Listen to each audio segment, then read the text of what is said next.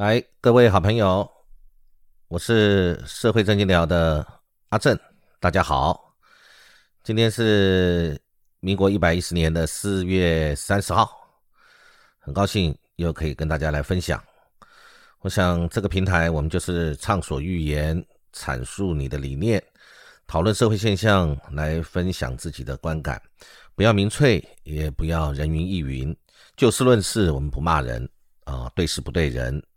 对的事我们支持，不对的事我们反对，然后有争议的事情我们一起来讨论。好，今天还继续跟大家来分享有关警察同仁的这个议题。哎，警察同仁最近的事情真的是多事之秋，也真的是非常辛苦啊，社会上的讨论度非常高。今天来谈这个问题，仍然是要厘清呃相关的一些事情。第一个。对警察同仁的辛苦，我们还是要予以尊敬，表达我们的敬意。啊，不管基层的远警，或者是各级的警察同仁，他们其实是勤务也非常重，各方面也非常辛苦。那我们把它当做一个呃一个非常尊敬的对象，就好像我们在社会上面对呃各个部门的我们遇到的呃各方面的人士，我们也都保持着尊重跟礼貌。用这样的方式来运行，呃，这个社会的运作。呃，我要讲的就是我们对于前一集谈的警察对于人民的临检盘查这个议题，呃，我想到了一个例子啊，这个例子可以这么说，比如说大楼的管理员，呃，大楼管理员他受了这个大楼的管委会或者大楼的管理单位的委托。所以呢，他要来管理这个大楼相关的很多事务，当然包含人员的进出。啊，人员进出大楼应该是洽公，不然就是大楼的住户。大楼的住户，这个管理员当然首席，所以他没有必要，也不会对他们进行相关的这个盘检、盘查等等。那但是你。对于这不熟悉的这些其他的人，呃，进出大楼，他有没有义务，呃，或者有没有必要，他要去询问这个你们来这边做什么？你有什么目的？来找什么人？人事实地物是不是要问清楚？这一点我觉得是必要的哦，这因为那是他的职责所在嘛。他如果没有询问或者没有做这种管辖，反而他自己失职了，对不对？所以一样，今天如果说是警察管区的警员，或者在他的辖管的范围之内，在他的职责之内，他对熟悉的人，他不用去临检他，或者是呃对他做相关的盘查啊。那但是他对不熟的人，他是不是会有更高一层的一个警戒？呃，我们要这么说了，呃，我们。也得承认，包含我自己在内，你对于一些不熟悉的人，或者你觉得他的服装穿着，或者是感觉起来跟平常你接触的人不太一样，或者跟这个环境不融入，你会不会特别注意？而当你负责管理职责，上面这个你的长官或者你的这个直属的呃部门要对你做。这个希望你能够负责，然后对这里做管理的时候，你是不是会去做盘检？我觉得多少一定会，这个也在情理之中啊，情理之中。所以我们把这个大楼管理人员跟这个这个人民互动，把它比喻成警察跟辖管区域内的人民的互动，有类似的一个概念啊。所以这个就是，只是说你在这个过程当中。呃，你去询问他，或者是去，呃，这个对他做各方面的，不管是盘查或什么，是不是合理？第二个态度，态度是不是正确？我觉得这两个，一个是动机，一个是行为啊，这两个是不是都正确？如果都正确的话，其实是双赢，目的也达到了，过程当中也不会有什么不愉快啊。我觉得这个。也是合理的，情理之中。那么，但是人民有的时候难免会遇到警察不论是情绪上，或者是执法的手段上，或者是他的这个各方面在执勤的这个技巧当中，让人民觉得有问题，或者觉得自己的人权受到侵犯，这个时候怎么办？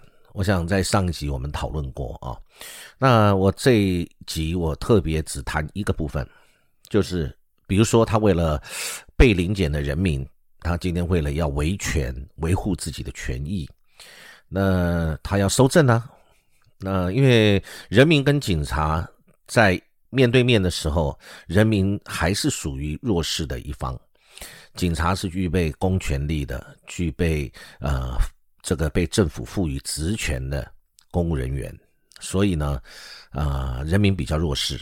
那人民觉得，呃，这个不管是不合理，或者是自己的人权受到侵犯了，或者这个警察的态度不正确，或者他觉得有任何在法律上警员可能没有各遵职守的事情，他怎么举证？他必须得啊保存证据。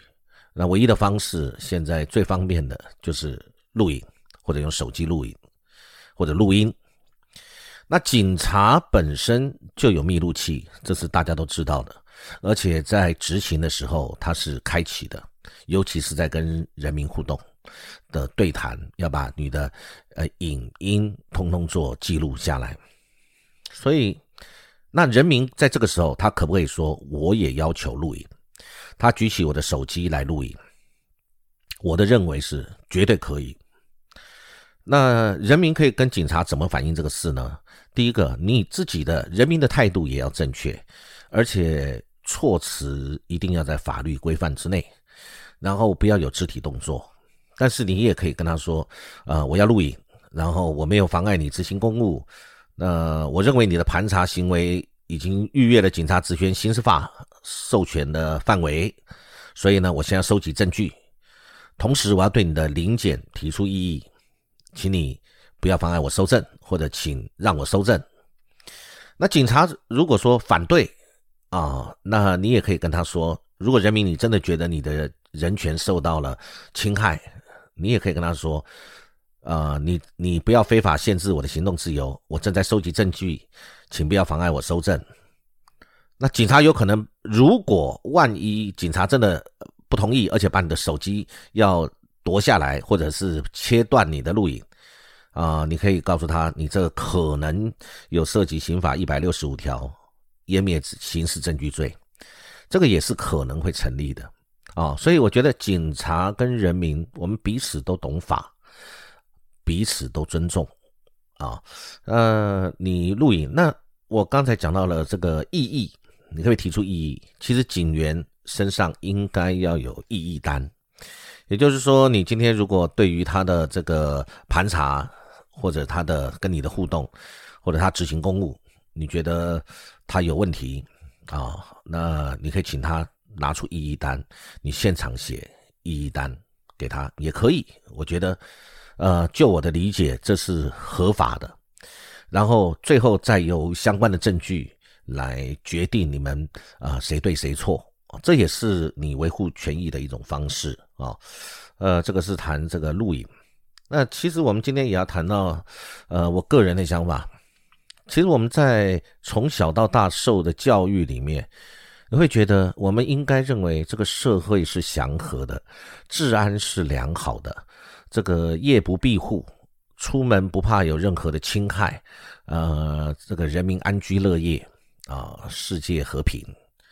这是我们的理想，那政府就是帮助我们人民达成这种理想的一个主要的机构。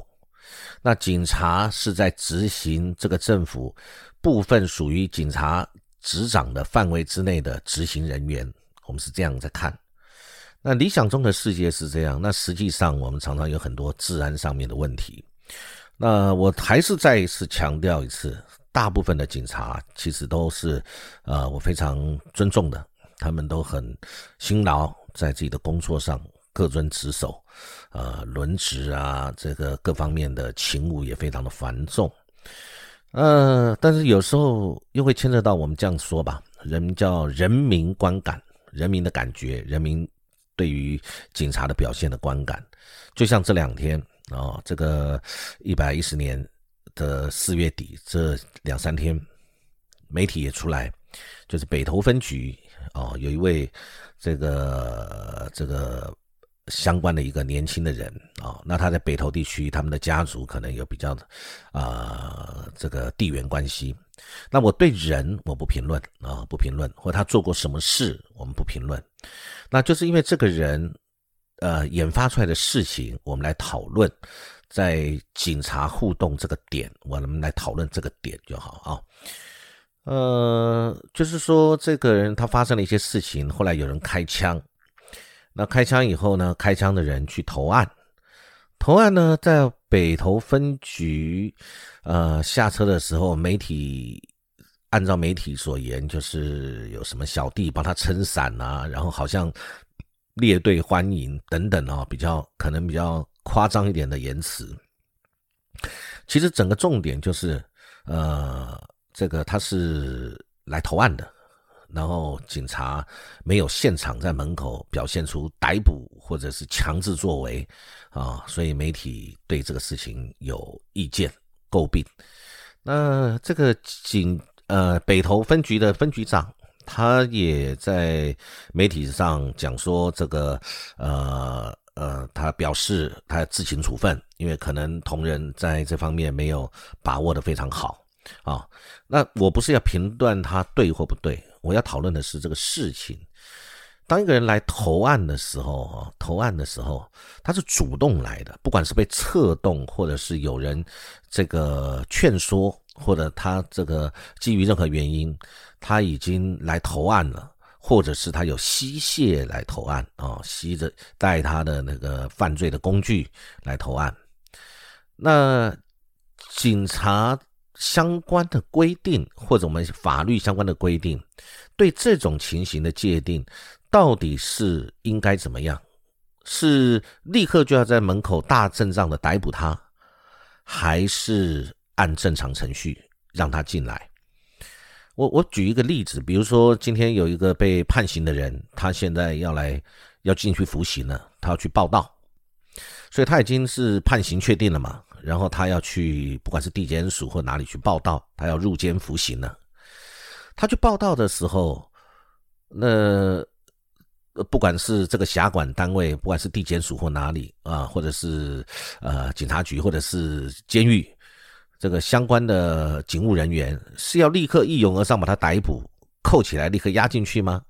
还是说，既然你是主动已经来了，你要来执行，对社会付出你的代价？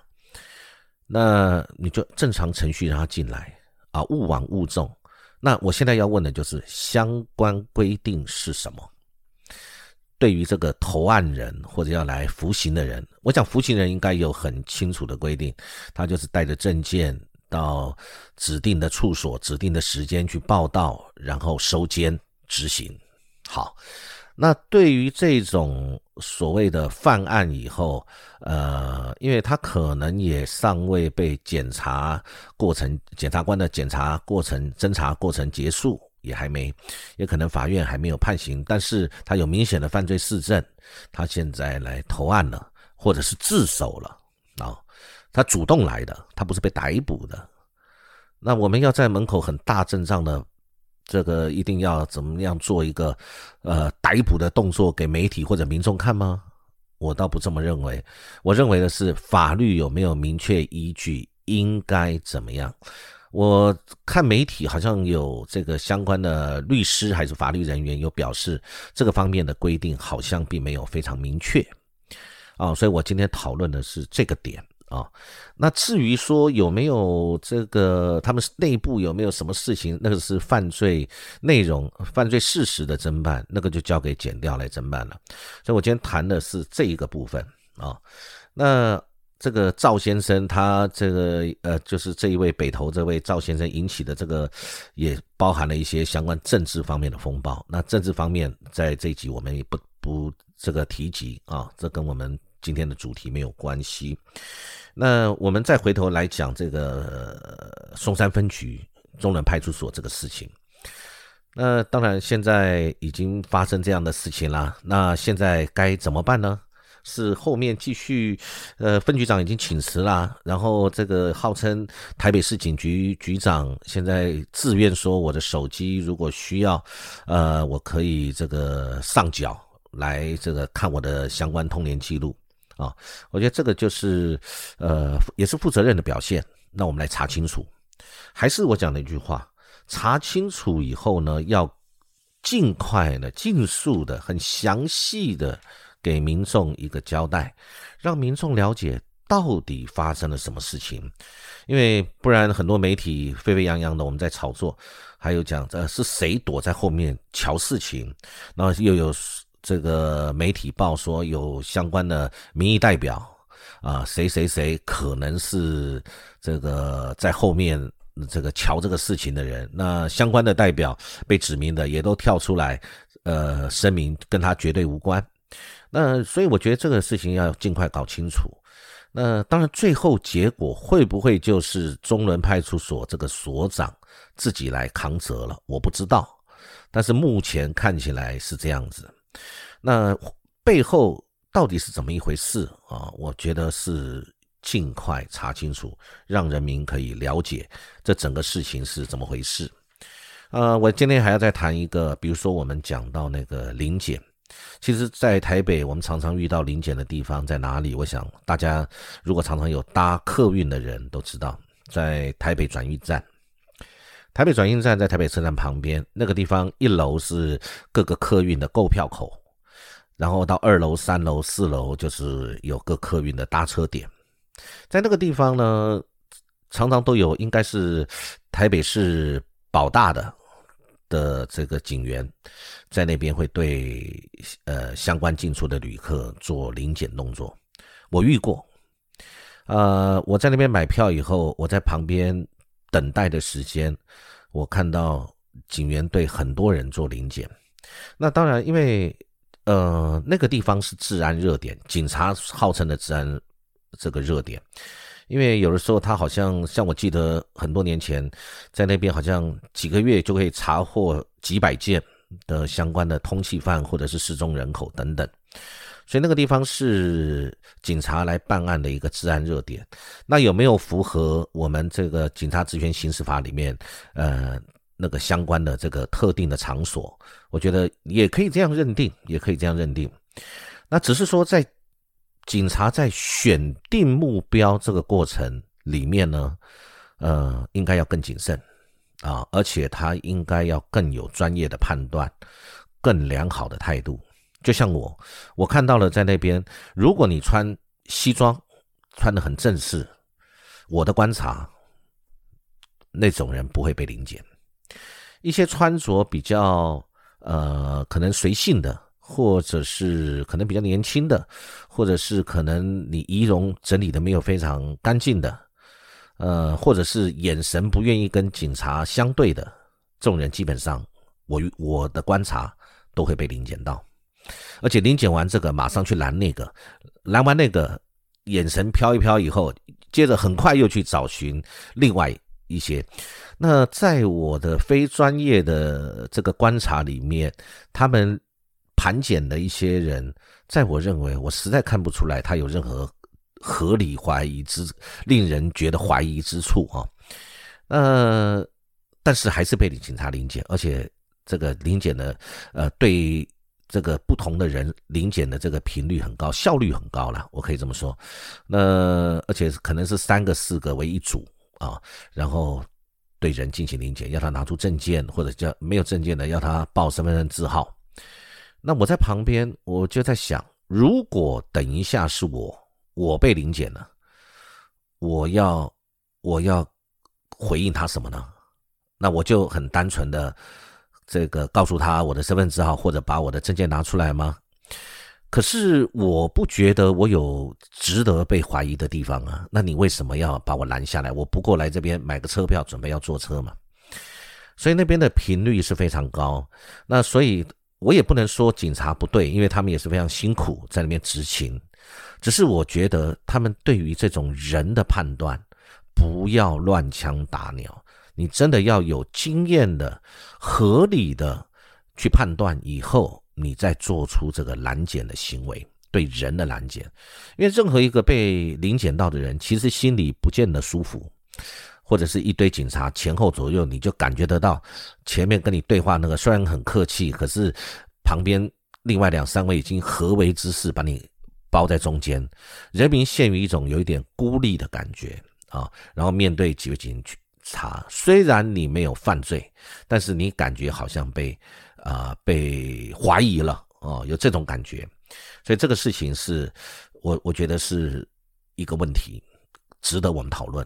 这个讨论就是不是说警察不应该做这个事，而是说你在对临检对象的选择上面，你能不能更精细，而且能够达到大家的期待，又能够破获相关的这个犯罪嫌疑或者犯罪行为，或者查获相关的这个人员，但是你又不要扰民。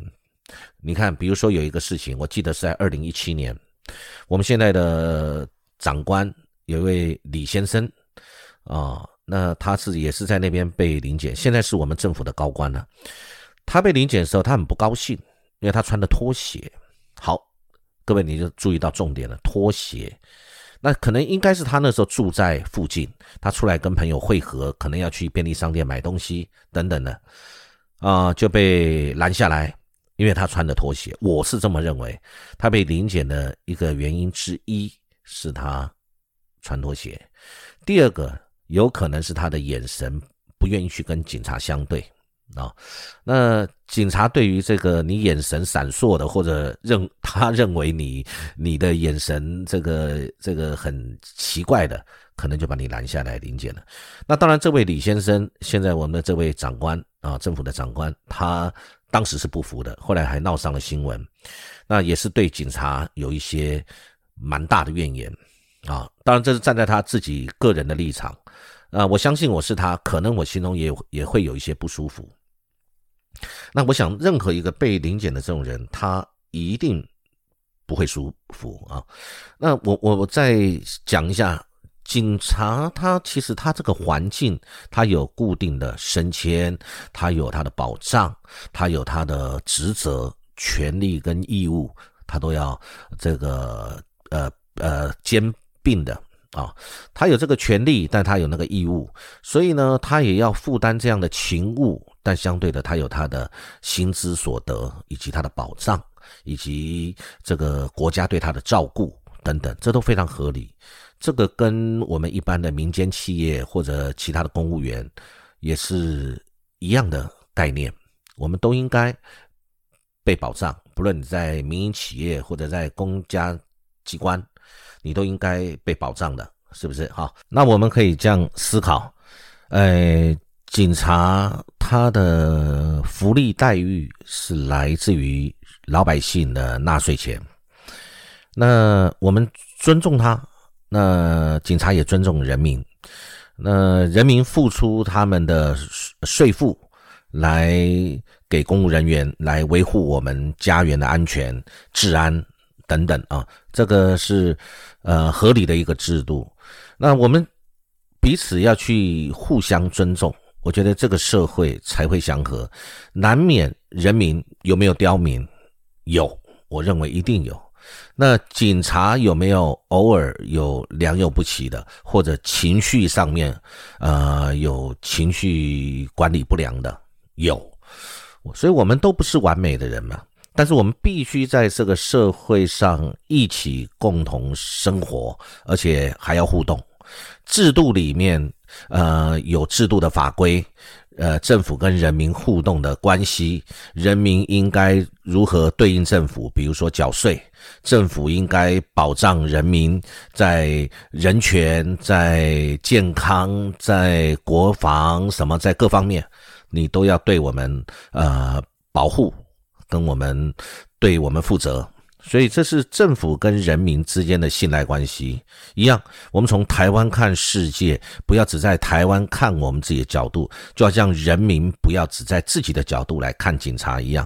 那警察更要谨慎，你站在你执勤的立场或者跟人民互动立场，你也要非常的谨慎，你的言行态度。不单你自己，你如果发现了你的同僚举止不当，不要相怨，因为一个有问题的态度或者不良的一个行为，会影响到整个警界的声誉。就像这一次一连串的警戒的事情，大部分的警察可能最近都没有什么呃老百姓为他们发声，因为大家也在静观事情的变化，或者不知道事情的真相到底是如何。那这样是不是抹杀了其他很努力的警察他们的辛苦？所以我觉得就是我们要一起来努力维护这个事情，不要只站在自己的本位主义。要站在对方的角度来换位思考。再强调一次，如果警察同仁，你发现你的同仁有脱序或者不当的行为，你不要相怨，因为他会造成别人对整个警界的误会。我觉得这个是很伤的，对人民、对政府、对警察都很伤。然后大家的努力一下之间就被磨灭了，大家只看到你没有做到的地方或者做的不好的地方，但你做的好的或者是有做的很努力的，可能这时候就被掩盖了，这非常可惜啊！我所以这是我这一次的分享，我期待这次的这个调查能够尽快的，然后调查完成以后公布。让百姓都知道怎么回事，啊，事宜，然后解释清楚，尤其是这个中间有一些我们觉得不合理、匪夷所思的一个什么这个呃摄影记录呃这个被覆盖了，或者是呃一个放假的所长怎么会呃跑跑出来？就做了一个不小心覆盖掉这个电子记录的这个动作等等，是不是有什么压力？我们也要还这些人的清白。如果说他是清白的，或者是他真的受到了什么压力，那是不是也应该把这个事情水落石出，让老百姓更清楚啊？这是。今天我的一个小小的分享，期待还有其他的议题也能很快跟大家来分享我的看法，也感谢各位收听。如果您喜欢我的这些分享意见，也欢迎你给我支持或者转传或者这个订阅啊！期待很快可以跟大家再分享，非常感谢各各位，好，谢谢。